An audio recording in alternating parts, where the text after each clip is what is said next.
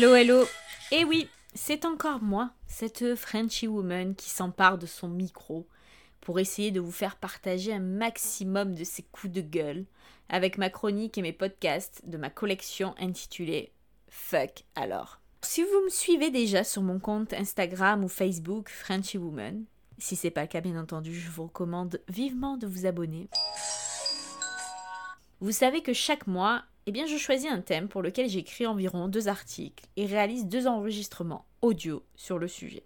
Ce mois-ci, parce que le voyage fait aujourd'hui partie bah, de mon identité, je dois dire, hein, sans vouloir me la péter. Bah, un peu quand même. J'ai choisi de parler des départs à l'étranger sur une période de vie plus ou moins courte. On a déjà abordé plein de choses ensemble hein, sur le sujet, et j'aurai encore vraiment des milliers de choses à vous raconter, je crois. Mais aujourd'hui, moi j'ai envie de parler de l'un des points cruciaux qui marquent cette expérience et auquel ben, on pense pas vraiment quand on part. Le retour au bercail, à la réalité, à la case départ. Game over. Ben ouais, parce que partir, ça va aussi de pair avec revenir.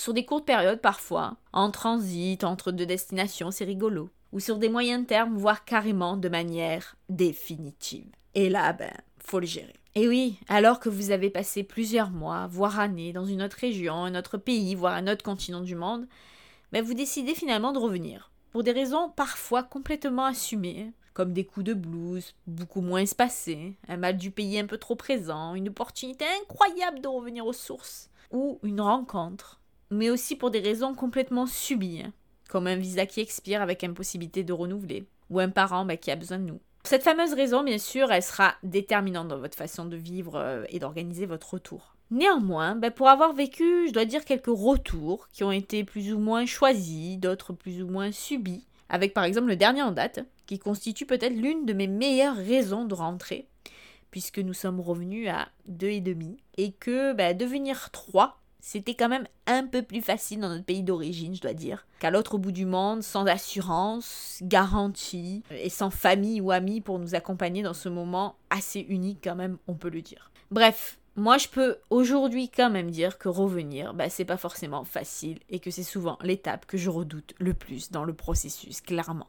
Si vous avez écouté mon podcast d'il y a deux semaines, qui s'intitulait Partir là-bas,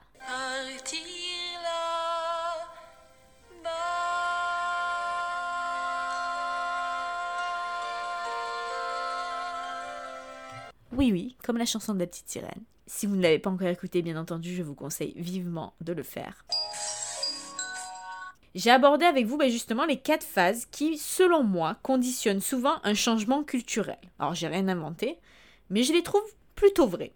La première phase, c'est l'euphorie. La deuxième, la désillusion. La troisième, on accepte. Et la quatrième, on s'intègre. Eh bien, pour votre info, chacune de ces phases est aussi valable lorsqu'on rentre et on retrouve notre propre culture. Alors souvent, ça va un peu plus vite, mais on les vit quand même. Bah ouais, regardez. On est d'abord euphorique de revoir tout le monde. On profite de la famille qu'on n'a plus vue. On est sursollicité par les amis qui veulent tous nous voir, tout savoir. On fait nos bons, on se prend pour Christophe Colomb. On parle de la conquête d'un territoire qu'eux ne connaissent pas.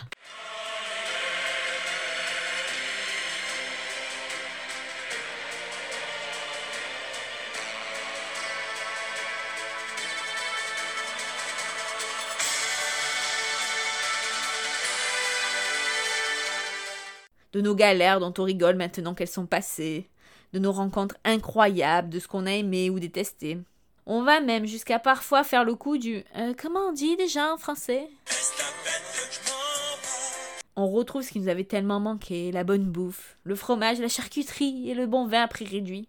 On rentre dans une boulangerie comme si c'était Disneyland, clairement. Hein. On se fait plaisir et on se demande presque comment on a fait pour vivre sans. Mais comme la France, bah, c'est pas connu pour être le pays des bisounours, et c'est d'ailleurs souvent pour ça qu'on a essayé de se barrer il y a quelques mois. Une fois l'euphorie du retour passé, on retombe de notre petit nuage en fromage et charcuterie locale pour atterrir dans tout ce qui nous avait fait quitter le pays. On retrouve le monde de ce continent européen bah, qui est surpeuplé. Le manque de respect de ses habitants, son insécurité, sa compétitivité, le manque parfois, moi je trouve, d'ouverture, clairement. Le caractère vraiment trop, selon moi, administratif et cloisonné français notre ralage incessant sur toute la société. Et moi la première, j'adore ça.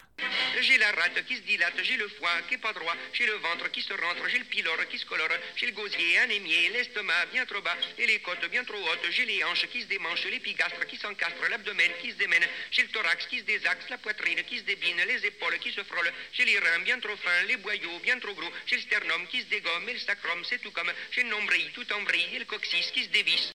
Les amis, la famille qui nous ont revus pensent qu'on leur a tout raconté, que c'est bon maintenant, oh. Et si on reprenait notre relation comme elle était avant? Sensation de retour à la case départ. On se sent finalement presque plus seul ici qu'à l'autre bout du monde. On attaque ainsi bah, la phase de désillusion avec, il faut dire, un peu de dépression. Bon, et on accepte, on prend les décisions sur ce qui deviendra la vie future. Certains comme moi profitent de leur retour pour mieux repartir. L'intégration, non merci. Moi, je sais que je me rends souvent compte que c'était pas encore le moment de revenir, que je suis pas encore prête, que j'ai encore envie de découvrir et de me mettre en difficulté. D'autres vont reprendre leur vie presque là où ils l'avaient laissée, comme si en fait cette parenthèse un peu enchantée qu'on venait de vivre était finalement un incroyable souvenir dont ils se nourriront pour euh, tenir les prochaines années. Et ce sera bien suffisant. Et franchement, j'admire ces gens-là et j'adorerais et j'espère avoir ce sentiment un jour, car ma vie serait nettement moins compliquée, je dois vous l'avouer. J'avais croisé une personne une fois avec laquelle j'avais discuté justement de ce sentiment et de mon appréhension presque phobique de mes retours en France. Je lui disais que justement, à l'heure actuelle, je ne savais pas si je serais un jour capable de reprendre une vie là où je suis née et où j'ai passé près de 28 ans sans avoir bougé, sans me poser de questions. Cette personne me disait que finalement, comme beaucoup de choses dans la vie, ben rentrer, ça reste un choix. Subi ou pas, c'est un choix quand même en fait. Et que rentrer, ben, ça doit pas être binaire, c'est-à-dire euh, soit on est dépressif et on s'en remet pas, soit on reprend nos vies comme si de rien n'était. On peut aussi rentrer et justement faire le point sur l'expérience qu'on vient de vivre, sur les bons côtés qu'on a découverts dans l'autre contrée, ceux avec lesquels ben, on aimerait apprendre à vivre chez nous et adapter notre environnement en fonction. On peut par exemple ben, choisir de vivre dans une autre région de France pour s'installer avec un climat différent, choisir de bosser dans un autre environnement ou un autre secteur, trouver un boulot où on nous demande de parler anglais. Eh ouais, pour pas perdre notre joli petit accent qu'on a mis tant de temps à travailler. I'm not consider myself as a fluent. Aller faire du surf sur la côte atlantique, des randonnées le week-end pour découvrir notre beau pays. Partir en vacances en van parce que finalement, bah, c'était pas si mal. Être plus agréable avec l'autre parce que bah, c'est quand même cool aussi au quotidien d'être plus relax et courtois avec son voisin. C'est tellement simple,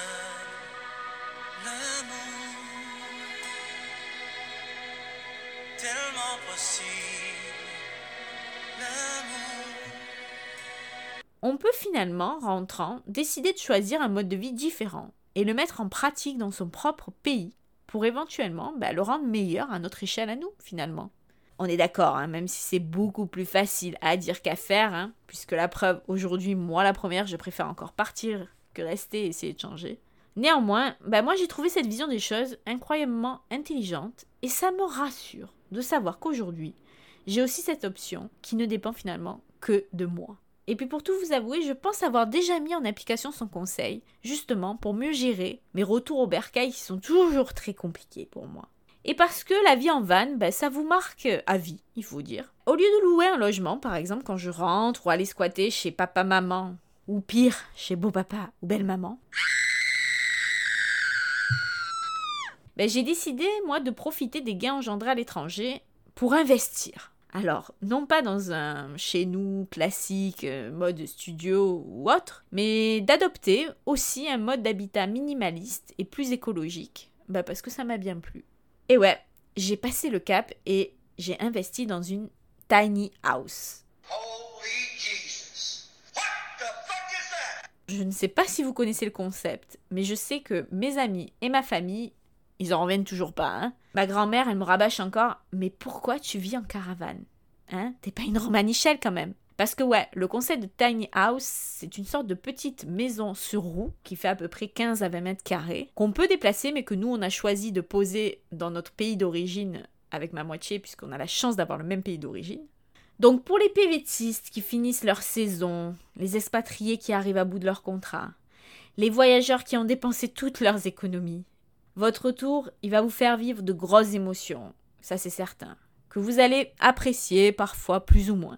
Mais quoi qu'il se passe après, ben vous, vous l'avez fait. Vous l'avez vécu et ça, personne ne pourra vous l'enlever. Donc finalement, essayez de ramener avec vous ce que l'autre monde vous a apporté et surtout, ben, n'oubliez pas de le faire partager avec votre communauté pour qu'elle puisse finalement ben, avoir presque l'impression d'être partie avec vous et de changer à votre contact.